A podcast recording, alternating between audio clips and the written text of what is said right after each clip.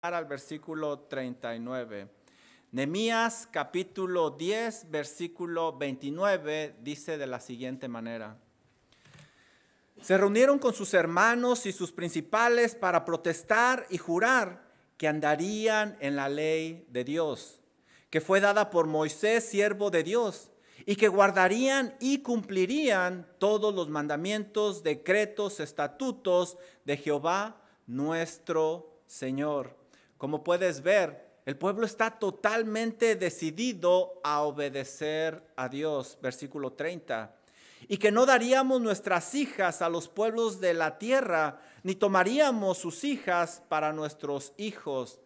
También el pueblo está tomando otra decisión. Se van a mantener limpios de toda influencia de los pueblos paganos que había alrededor. Y esto es algo interesante no importa qué apuestos eran los hijos de los extranjeros o qué tan ricos eran los hijos de los pueblos paganos, no dejarían que sus hijos se unieran en matrimonio con ellos porque los contaminarían.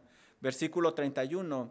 Asimismo, que si los pueblos de la tierra trajesen a vender mercaderías y comestibles en el día de reposo, nada tomaríamos de ellos en ese día ni en otro día santificado y que el año séptimo dejaríamos descansar la tierra y remitiríamos toda deuda.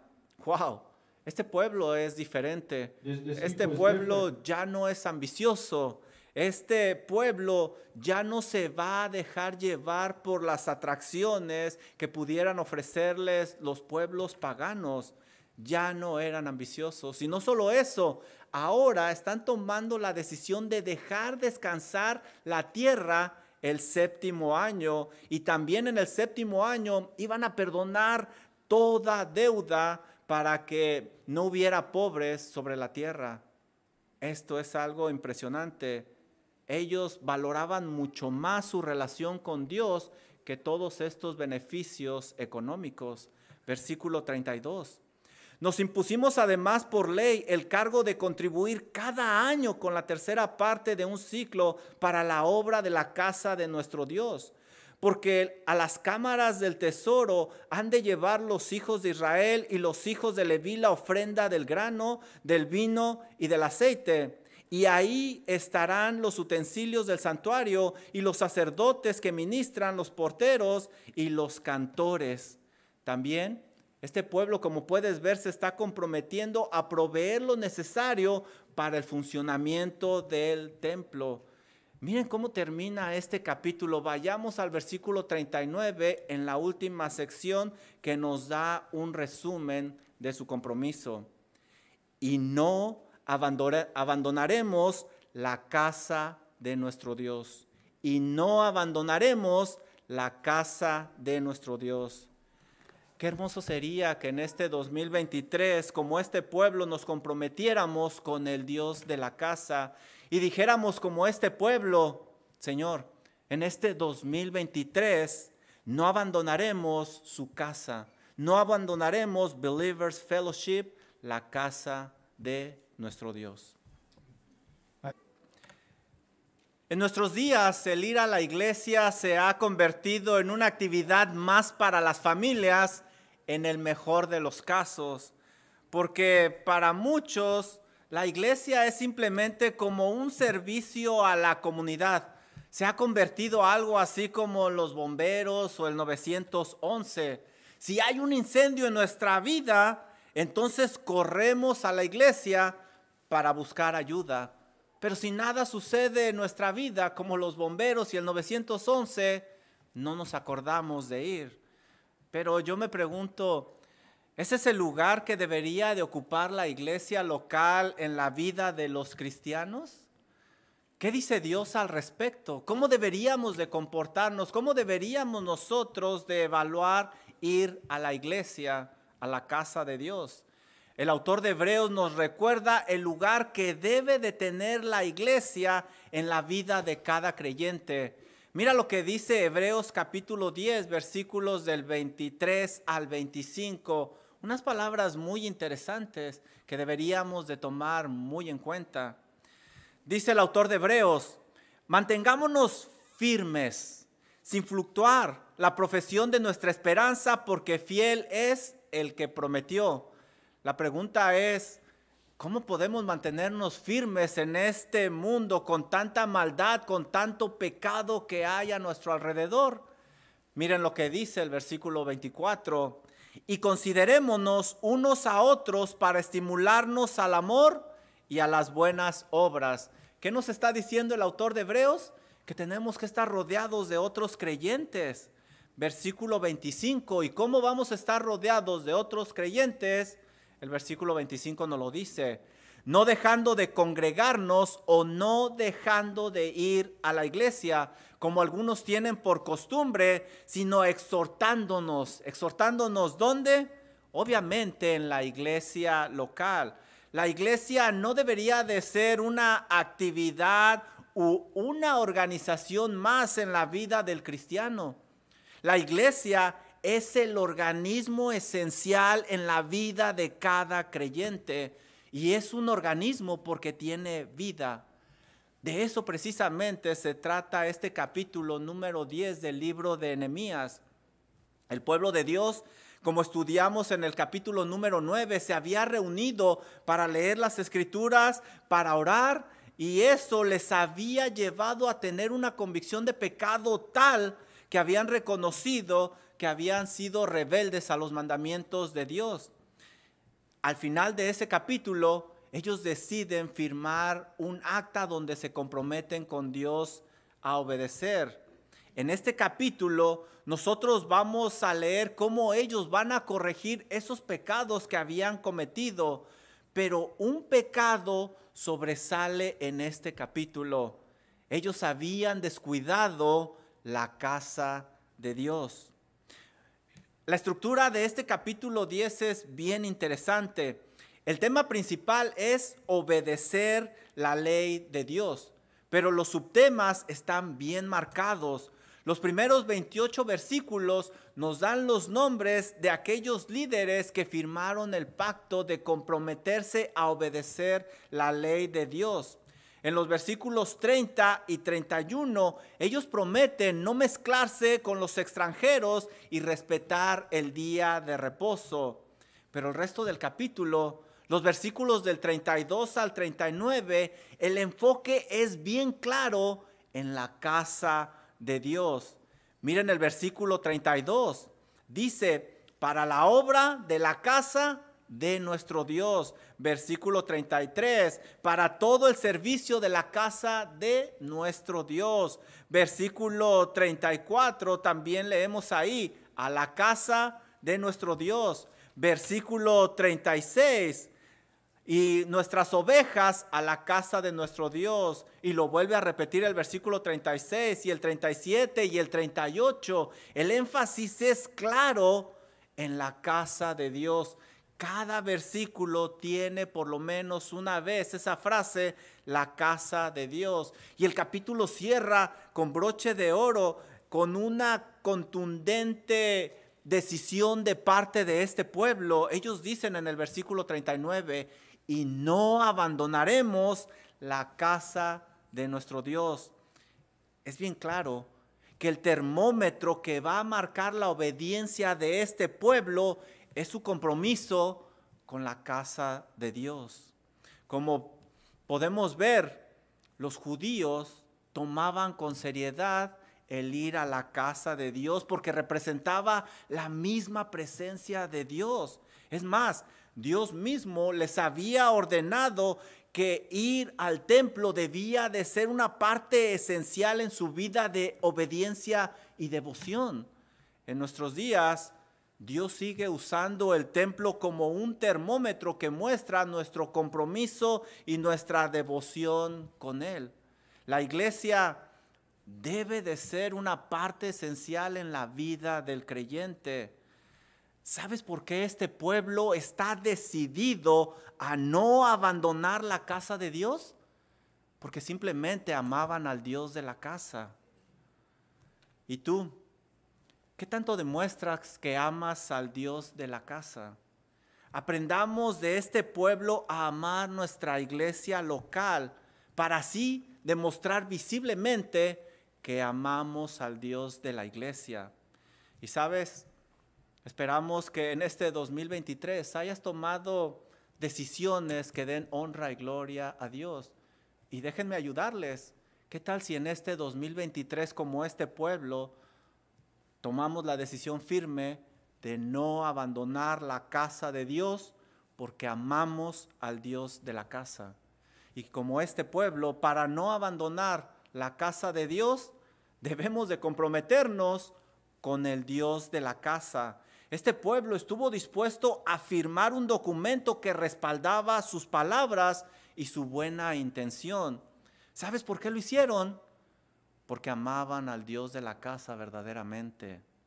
Mira lo que dice el versículo número uno, y este va a ser nuestro primer punto. Comprométete con el Dios de la casa.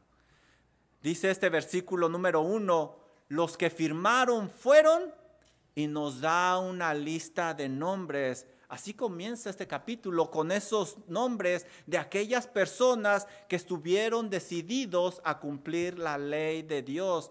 Era tal su devoción que no dudaron en firmar ese documento. Sabían la seriedad ante Dios de hacer esa promesa, pero también estaban conscientes de la gran bendición que iba a ser comprometerse con el Dios de la casa. ¿Cómo se requieren en estos días personas como estos líderes comprometidos con Dios? Que no tengan miedo de dar un paso al frente y comprometerse formalmente con el Dios de la casa. Que se nieguen a sí mismos y que hagan a un lado el mí, mi tiempo, mi horario, mi plan, mi vida. ¿Cómo se requiere gente como la que está describiendo este capítulo? Oremos que en este 2023 Dios nos dé esta clase de líderes aquí en Believers Fellowship, que no pongan restricción a Dios, sino que por el contrario tengan un corazón dispuesto para servir a su Salvador. Este capítulo nos dice los que firmaron y el primero que firmó fue Nemías. Y cómo no, él como gobernador puso el ejemplo y es el primero en firmar ese documento. Después, a partir del, del, versículo 8, nos da la lista de los líderes espirituales, los sacerdotes, que también pusieron su firma y también sirvieron de ejemplo a los demás. El versículo 9 nos habla de los levitas, los trabajadores del templo también se comprometieron a no abandonar la casa de Dios, a servir. Y a partir del versículo 14 vemos que los líderes de los pueblos, los gobernadores de cada tribu, también se comprometieron con Dios firmando ese documento. Hoy más que nunca se requiere que nuestra iglesia y que nuestros hogares tengan este tipo de varones al frente, este tipo de cabezas de hogar comprometidos con el Dios de la casa, no solo de palabra, sino después, dispuestos a hacer un compromiso formal que sirva más. Miren el versículo número 28. ¿Quiénes fueron los que también se comprometieron, aunque no firmaron? Y el resto del pueblo, los sacerdotes, levitas, porteros y cantores, los sirvientes del templo y todos los que se habían apartado de los pueblos de las tierras a la ley de Dios con sus mujeres, sus hijos e hijas, todo el que tenía comprensión de discernimiento había prometido obedecer la ley de Dios. Este compromiso no nada más era para los varones, era para toda la familia. Y aquí vemos que hasta los pequeñitos se comprometieron a obedecer. Estos varones se iban a encargar de transmitir ese compromiso tan importante a sus familias. Y como les decía, esto incluía a los pequeñitos capaces de comprender y discernir la santidad de Dios. Hoy más que nunca se requiere varones de este tipo que sepan guiar a las familias, que sepan comprometerse con Dios. Que como Josué se paren firmes y que digan, aunque nadie quiera, que ellos digan, pero yo y mi casa serviremos al Señor. Si los demás quieren servir a los Baales, si los demás quieren vivir en una manera mundana, allá ellos. pero yo y mi casa serviremos al Señor. Dios permita que abunden este tipo de cabezas de hogar aquí en nuestra amada iglesia, que realmente amen al Dios de la iglesia y estén dispuestos a comprometerse con Él y que también sepan guiar a sus familias a comprometerse con ese Dios. Miren lo que sucede más adelante, cómo este compromiso es bien marcado. Versículo 29. Se reunieron con sus hermanos y sus principales para protestar y jurar. Aquí nos habla de dos verbos para remarcar el compromiso, que andarían en la ley de Dios, que fue dada por Moisés, siervo de Dios, y que guardarían y cumplirían. Nuevamente dos verbos juntos, todos los mandamientos, decretos y estatutos de Jehová, nuestro Señor. ¿Puedes ver? El pueblo está remarcando ¿Cómo se va a comprometer con el Señor? ¿Cómo van a obedecer su ley? Ellos dicen que están protestando y además jurando. También mencionan una combinación de verbos muy interesantes que iban a guardar y que iban a cumplir. Guardar nos indica proteger, como cuando Dios le pidió a Adán que guardara el huerto, el jardín del Edén. En otras palabras, ellos están considerando la ley de Dios tan valiosa que es digna de ser protegida, de ser atesorada. También ellos dicen que cumplirían la ley de Dios. Esto nos indica que obedecerían esa ley que se les estaba ordenando. La obediencia es lo que complace a Dios más que los sacrificios, como le dijo Samuel a Saúl. La obediencia es como realmente nosotros mostramos que amamos a Dios. No dijo el Señor Jesucristo en Juan 14, 15, hey, si me amáis, guardad mis mandamientos. Debemos de valorar la palabra de Dios. Debemos de atesorarla a tal grado que vamos a buscar aplicarla en el diario vivir. Esa es la manera de demostrarle a Dios que realmente le amamos como lo está haciendo este pueblo en estos momentos. Al final del verso nos está dando la clave de cómo poder obedecer a Dios. Mira cómo termina este versículo 29. De Jehová nuestro Señor. Subraya esas dos palabras, nuestro Señor. Ellos veían a Dios como su Señor. Y esta palabra en hebreo es la palabra Adonai, que significa amo, dueño. Ellos se están viendo a sí mismos como esclavos y a Dios como su amo, como su Señor. Por lo tanto, Dios es el que dicta las órdenes, no ellos. Ya no importaba su voluntad, sino lo que pidiera su amo de ellos. Por esa razón ellos están dispuestos a obedecer a Jehová, su Señor. ¿Sabes por qué no te animas a comprometerte formalmente a obedecer al Dios de la casa? Porque no estás tomando el lugar que realmente te corresponde, el lugar de siervo, y no le estás dando a Dios el lugar que le corresponde a Él que es el de Señor, como este pueblo lo estaba haciendo. ¿Sabes? Para no abandonar la casa de Dios, después de comprometerte con el Dios de la casa, debes de buscar mantener limpia la casa de Dios, para que no sea contaminada con el pecado, para que no lleves pecado a ese lugar, como este pueblo lo hizo ellos se comprometen a vivir limpiamente en santidad para no llevar pecado a la casa de Dios. ¿Sabes por qué lo hicieron? Porque realmente amaban al Dios de la casa. Y este es nuestro segundo punto. Mantén limpia la casa de Dios. Mira el versículo número 30, lo que nos dice. Y que no daríamos nuestras hijas a los pueblos de la tierra ni tomaríamos sus hijos para nuestras, ni tomaríamos sus hijas para nuestros hijos. El pueblo estaba rodeado de idolatría y debían de tener cuidado de no contaminarse de la influencia de ellos.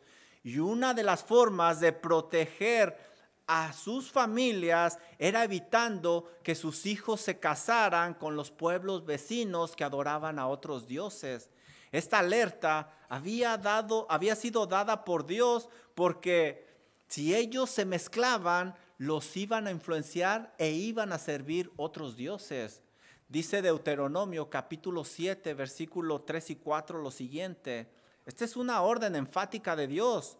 Y no emparentarás con ellos, no darás tu hija a su hijo, ni tomarás a su hija para tu hijo, porque desviarán a tu hijo en pos de mí y servirán a dioses ajenos, y el furor de Jehová se encenderá sobre vosotros y te destruirá pronto.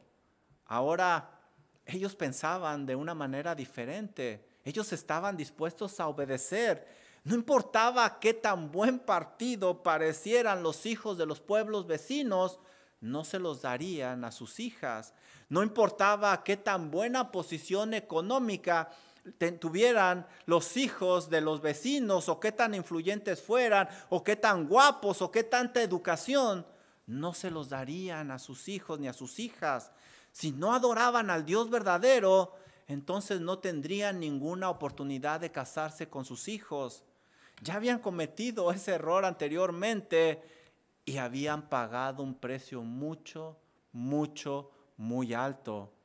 Pero ya no estaban dispuestos a volver a cometer ese pecado. Habían tomado una decisión firme por el Señor. Y claro, esto no debería de impedir que ellos fueran buenos vecinos. Quizá iban a tener otro tipo de relaciones, pero iban a cuidar su santidad delante de Dios. ¿Sabes? La persona más valiosa con la cual se pueda casar tu hijo o tu hija es aquella que teme a Dios. Dales el consejo que el pastor Bruce, Bruce Blakey solía darnos, no sé si lo recuerdan. Él decía, hey joven, corre lo más rápido que puedas hacia el Señor Jesucristo y cuando hayas alcanzado una gran velocidad, voltea y toma a la primer jovencita que veas y cásate con ella. Eso es una garantía para los jóvenes. Eso es lo que va a traer bendición a sus hogares y también a los padres va a dar descanso. Dios permita que escuchemos este consejo.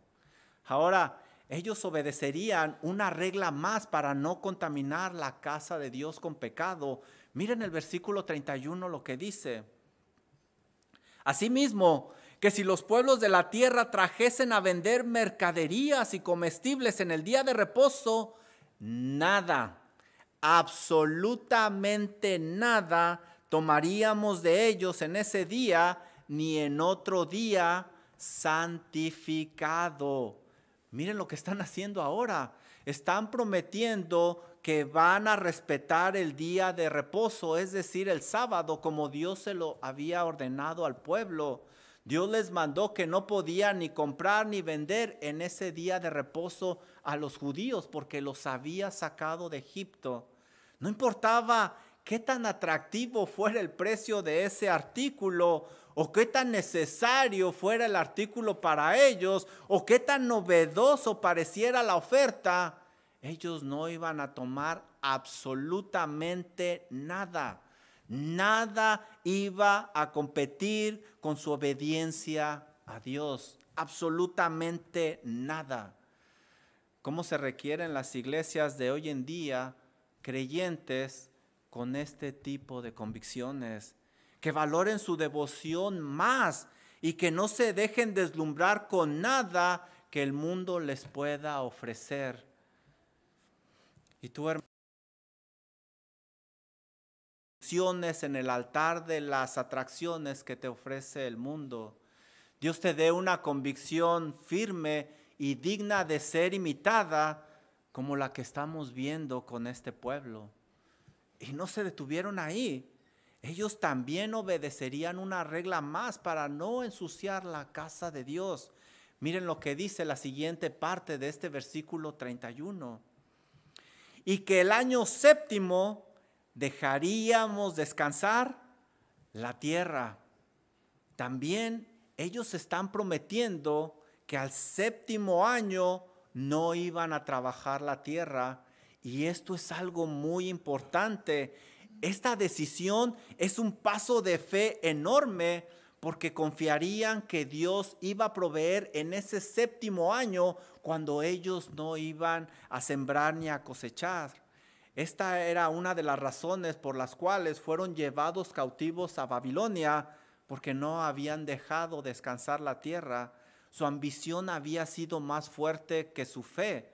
Por eso Dios forzó ese descanso de la tierra y los llevó cautivos a Babilonia habían sido incrédulos, habían sido ambiciosos en el pasado, pero ahora, ahora iban a enmendar ese pecado que habían cometido. ¿Sabes? No te dejes llevar por esa ambición que es mala, que te impulsa a comprometer tu devoción con Dios.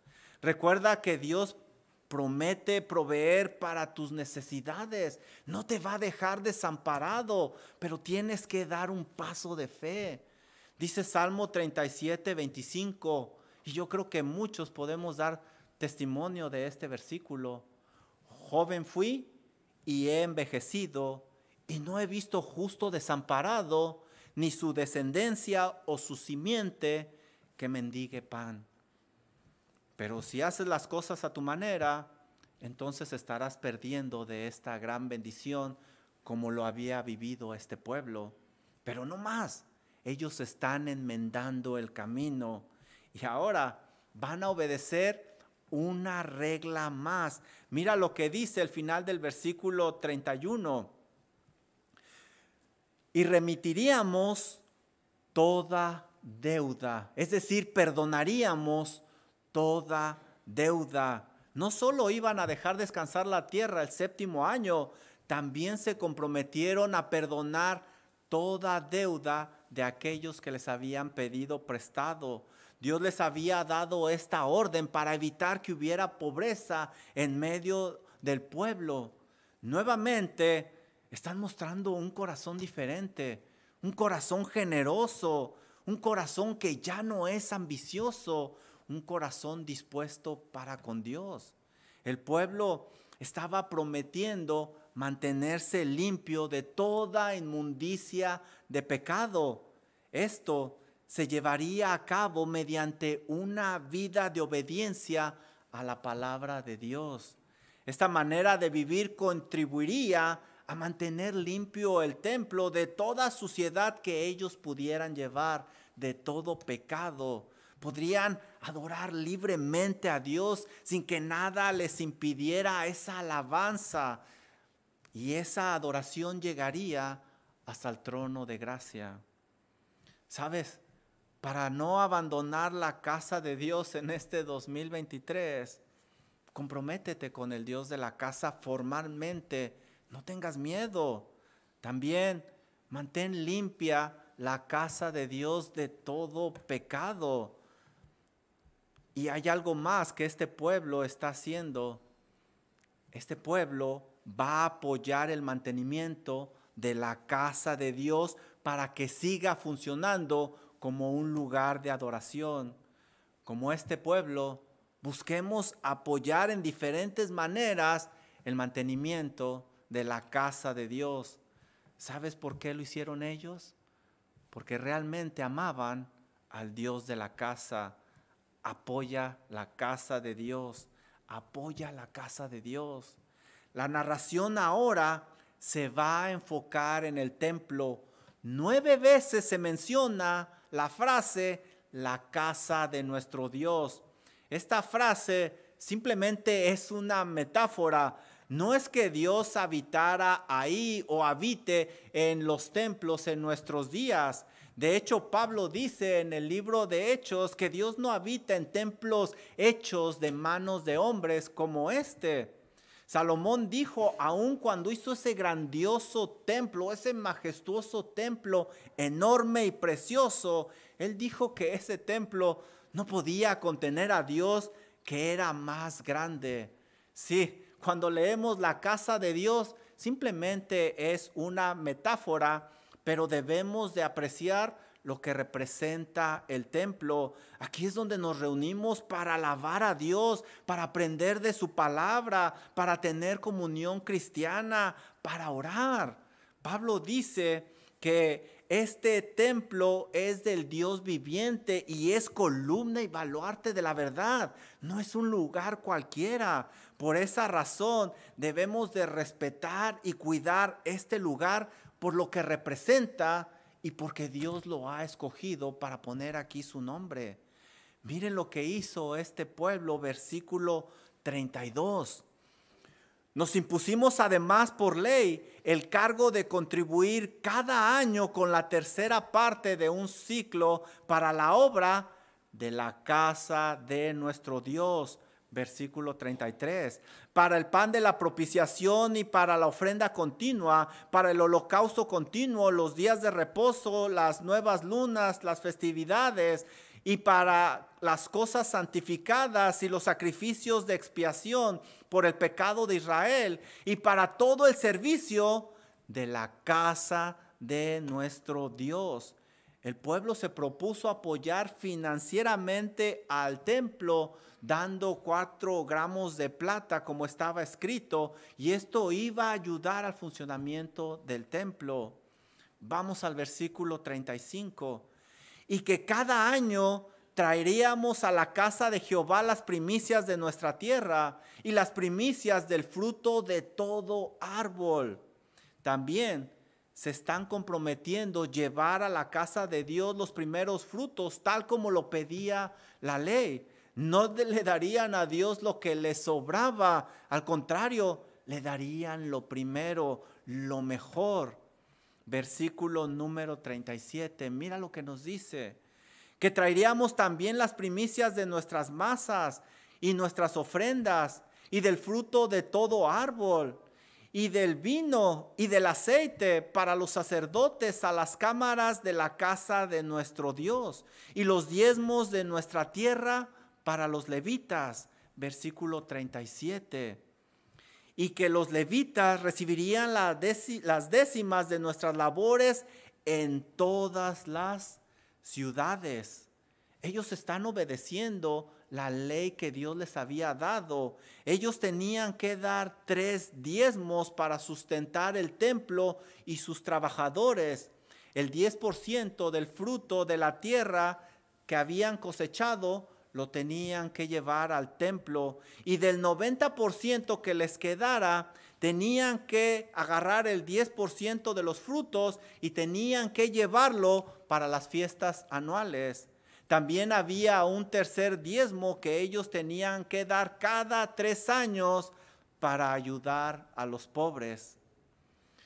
Nosotros en este día, en este tiempo, en esta dispensación, somos la iglesia. Y ya no se nos pide dar de esta manera, Así es de que no me vayan a traer frijoles, este, lotes eh, y qué sé yo, todo ese producto de la tierra. Aunque Dios pide que sigamos contribuyendo, que sigamos ofrendando. Pero cuando yo leo esto, es difícil no preguntarse, quizá alguno de ustedes ya se lo está preguntando. ¿Cómo es posible que este pueblo abriera sus bodegas así de fácil? ¿Cómo es posible que abrieran su bolsillo y que lo llevaran así? ¿Qué les impulsaba? ¿Qué estaban pensando? ¿Por qué lo estaban haciendo? Yo pienso que Pablo nos pudiera ayudar a encontrar la respuesta a esta pregunta. Por favor, vayan conmigo a Segunda de Corintios, capítulo 8, y vamos a encontrar la respuesta a estas preguntas. ¿Por qué ellos están dispuestos a dar de sus ingresos a la casa de Dios?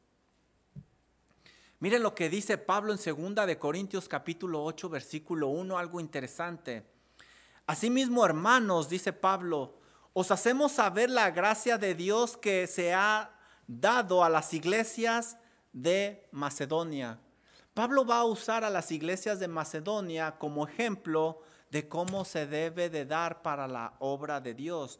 Versículo número 2, que en grande prueba de tribulación, la abundancia de su gozo. Miren lo que estamos leyendo. Estas iglesias estaban dando con mucho gozo para la obra. Yo me pregunto, quizá estas iglesias eran muy ricas, por esa razón ellos están dando con ese gozo, ¿verdad? Miren lo que dice el resto del versículo. Y su profunda pobreza. ¡Wow! Eran iglesias muy pobres. Entonces quizás ellos daban muy poco, ¿verdad? Miren lo que dice el versículo. Abundaron en riquezas de su generosidad. ¡Wow! Ellos dieron mucho. Ellos dieron con generosidad, como si ellos fueran ricos. Miren el versículo 3. Pues doy testimonio de que con agrado han dado conforme a sus fuerzas y aún más allá de sus fuerzas.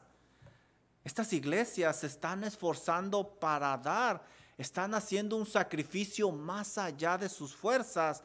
Entonces, pienso yo, Quizá Pablo les rogó que dieran, quizá Pablo les impulsó un poquito a que contribuyeran para las necesidades, ¿verdad? Vamos a ver qué dice el versículo número 4. Miren lo que dice Pablo, pidiéndonos con muchos ruegos, ¿qué? Con muchos ruegos que les concediésemos el privilegio de participar en este servicio para los santos. ¿Qué le rogaron a Pablo? que les permitiera participar dando ofrendas? ¿Cómo es posible esto? ¿Qué, estaban pensando? ¿Por qué lo hicieron? ¿Cómo puedo yo dar de esa manera y vivir con ese gozo? El versículo número 5 nos da la clave. Pablo nos lo dice y nos da la respuesta a nuestra pregunta original. Y no como lo esperábamos, sino que asimismo se dieron primeramente al Señor.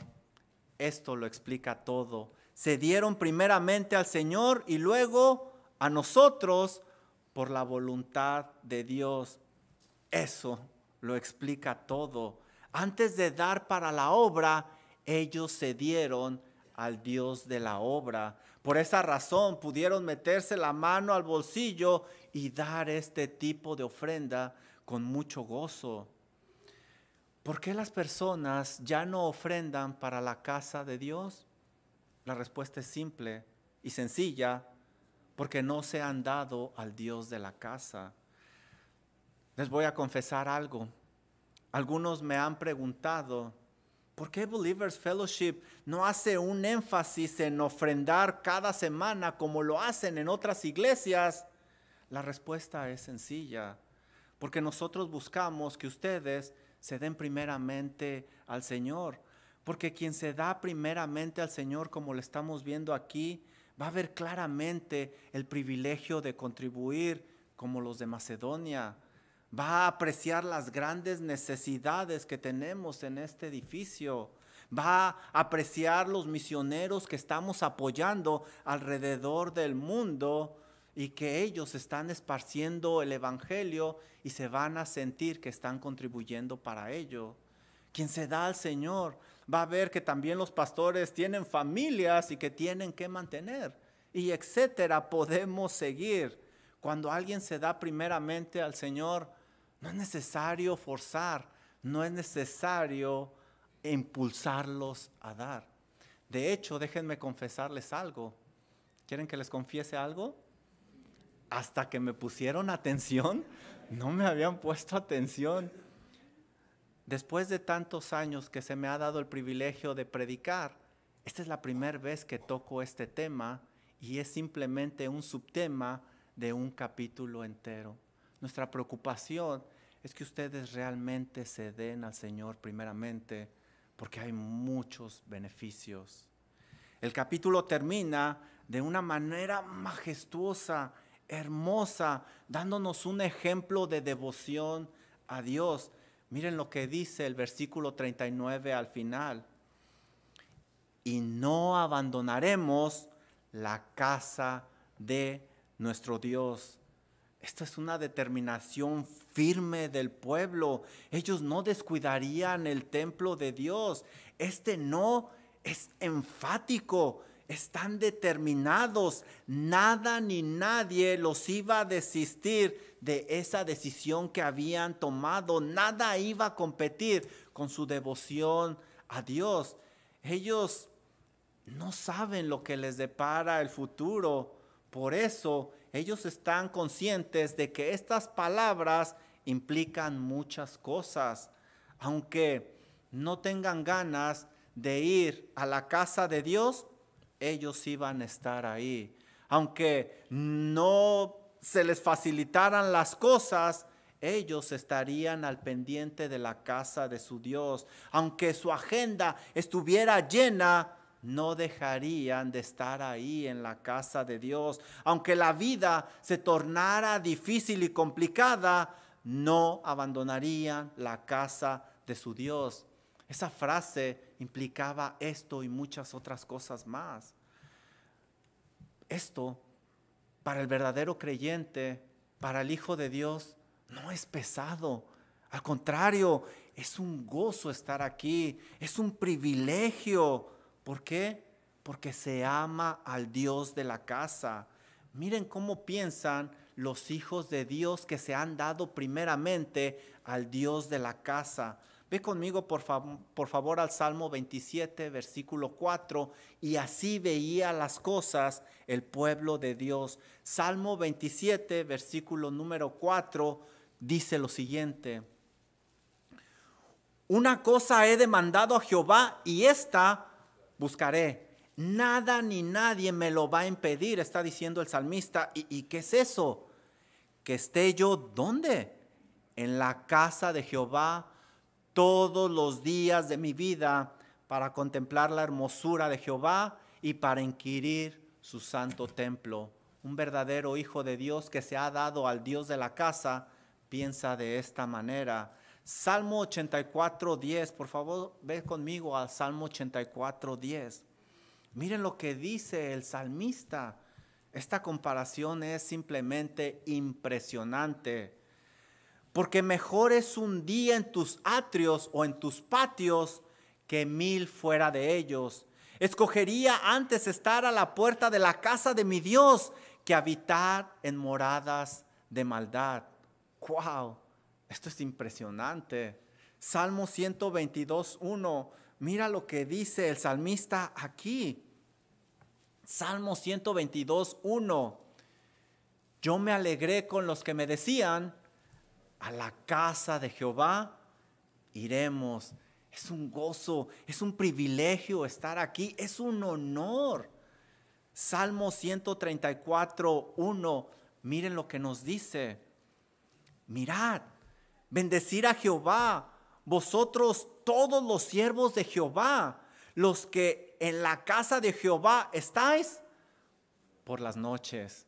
Es un privilegio, es un deleite, es un gozo. Estar al pendiente de la casa de Dios es simplemente algo que no se puede describir. Este pueblo lo está apreciando de esta manera. ¿Por qué? Porque amaban al Dios de la casa. Termino con esto.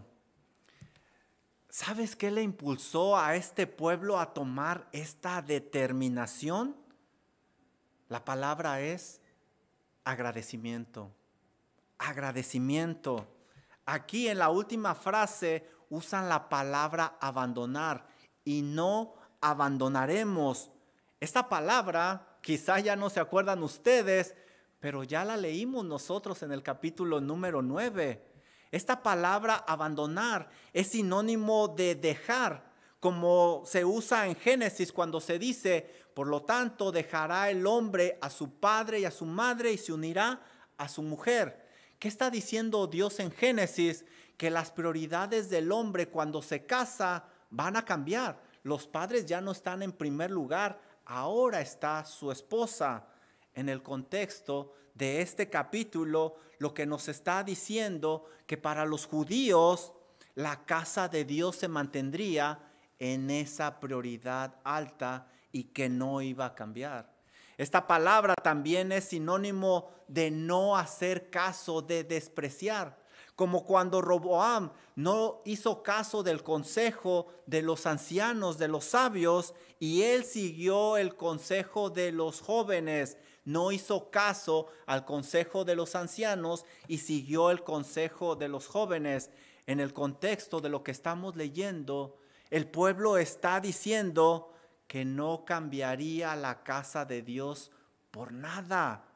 También esta palabra es sinónimo de tomar una parte y dejar el resto, como cuando se cosechaba y se dejaba cierto grano en la tierra para que los pobres fueran y lo recogieran. En el caso del pueblo, lo que están diciendo es que no le darían una atención parcial a la casa de Dios, sino que la atención iba a ser total. ¿Por qué lo harían de esa manera? ¿Por qué usaron esta palabra precisamente? Ve conmigo a Nehemías capítulo 9, versículo 17, un capítulo atrás. ¿Por qué? porque ellos habían entendido la clase de amor que Dios había tenido para con ellos. Y ahora ellos querían corresponder ese amor que habían comprendido. Mira lo que dice Nehemías 9:17 en su última parte. Pero tú eres Dios que perdonas, clemente y piadoso, tardo para la ira y grande en misericordia y miren lo que dice, porque no los abandonaste. Y ahí está la misma palabra. Ellos no abandonarían la casa de Dios porque tendieron el gran amor que el Dios de la casa había tenido para con ellos. Y esta era una manera de, de corresponder ese gran amor. ¿Cómo faltan en nuestros días creyentes con este tipo de determinación con la casa de Dios? Necesitamos padres que enseñen a sus hijos este tipo de compromiso con la casa de Dios, para que cuando crezcan no cambien tan fácilmente el asistir a la casa de Dios por cualquier otra actividad. Pero tristemente Vivimos en una época de un cristianismo muy pobre, muy diluido. Se cambia con tanta facilidad el estar en la casa de Dios que cuando yo escucho el por qué no vienen, simplemente digo, wow Señor, tenga misericordia. El estar al pendiente de la casa de Dios ya no se ve como un privilegio como lo estamos estudiando aquí. Ya no se ve como un verdadero honor. ¿Y por qué no se ve así? Porque no se ama como se debiera al Dios de la casa, porque no se entiende lo que el Señor Jesucristo ha hecho en la cruz del Calvario por nosotros. No sabemos corresponder con agradecimiento.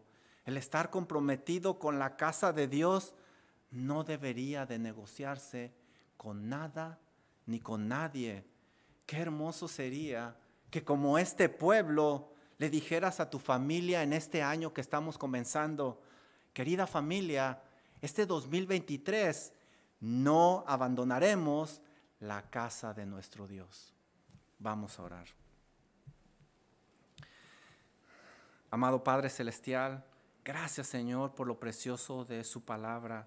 Gracias Señor porque en realidad nos confronta y nos enseña dónde realmente estamos parados.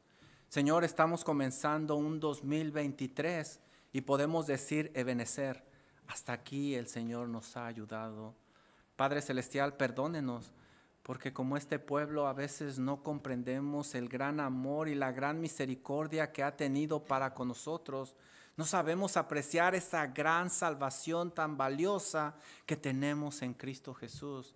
Ayúdenos, Señor, ábranos el entendimiento que nuestro corazón arda por estar al pendiente de la casa de Dios, porque amamos al Dios de la casa. Señor, ayúdenos a apreciar nuestra amada iglesia Believers Fellowship. Gracias Padre Celestial, porque desde aquí podemos exponer su palabra, podemos orar, podemos alabarle, podemos exaltar el nombre precioso de Cristo Jesús. Ayúdenos a valorar todo eso, bendito Dios. Ayúdenos, Padre Celestial, a transmitir esto también a nuestras familias. le pedimos perdón, pero le damos las gracias, Señor, porque hemos comprendido este importante mensaje para que este 2023 no abandonemos la casa de nuestro Dios, porque amamos al Dios de la casa. Ayúdenos, por favor, bendito Dios. Oramos todo esto en el nombre de Cristo Jesús.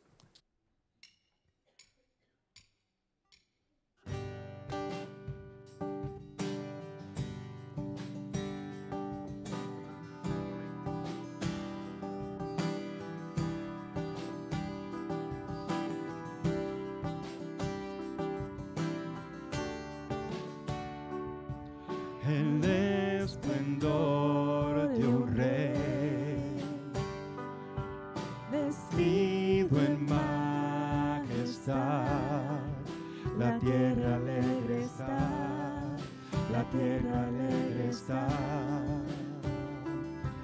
cubierto está de luz,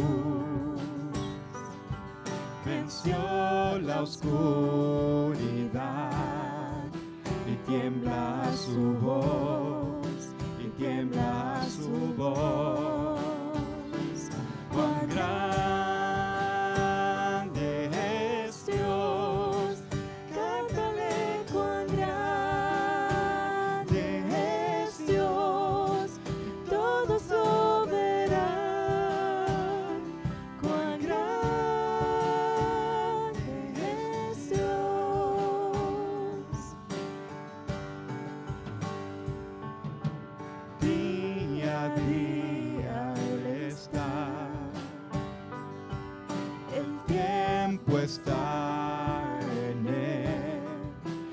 principio y el fin, principio y el fin.